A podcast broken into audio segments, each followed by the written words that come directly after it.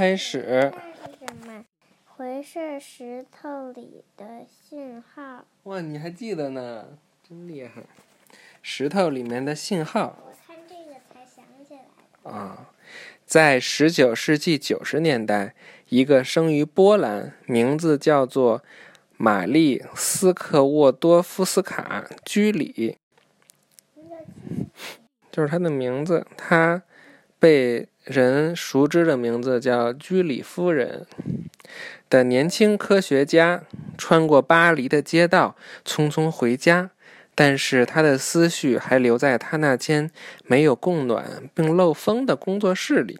他想不明白一个他已经重复了好多遍的实验，每次的结果都一模一样，可他却没法解释为什么。在这个实验室里，在这个实验里，玛丽使用了一种可以释放神秘射线的，叫做沥青铀矿的石头。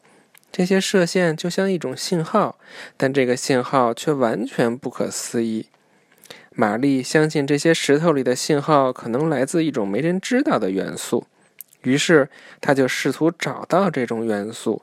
他把沥青铀矿在大锅里煮，然后加进化学物质去分解不同的化合物，然后他检测每一部分，看看它是否还射释放射线。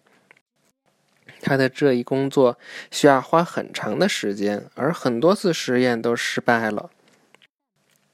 一八九八年，玛丽终于发现了释放射线的元素，她把它命名为镭。镭释放的能量如此之多，以致它在黑暗中竟然有荧光。玛丽花了四年的时间，用了几千千克的沥青铀矿，才获得一小撮纯镭。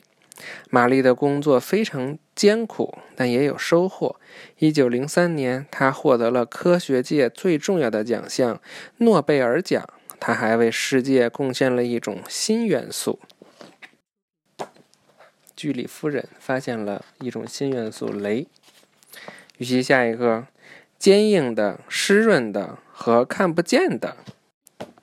这一定很有意思吧？拜拜。